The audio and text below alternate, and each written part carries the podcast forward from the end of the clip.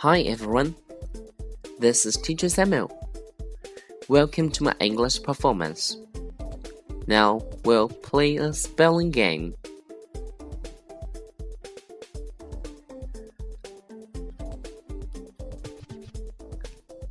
Er, a, er, a, ra, t, a, t, a, ta, b, a, b, a, ba, mm, a, mm, a, ma, k, a, k, a, ca, d, a, d, a, da, p, a, a, pa, s, a, s, a, sa。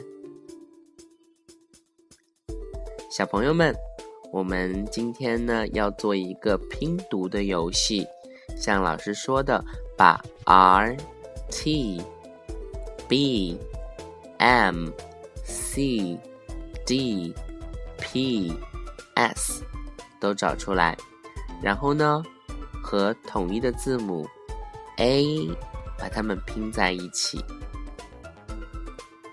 看哪个小朋友表现最棒呢？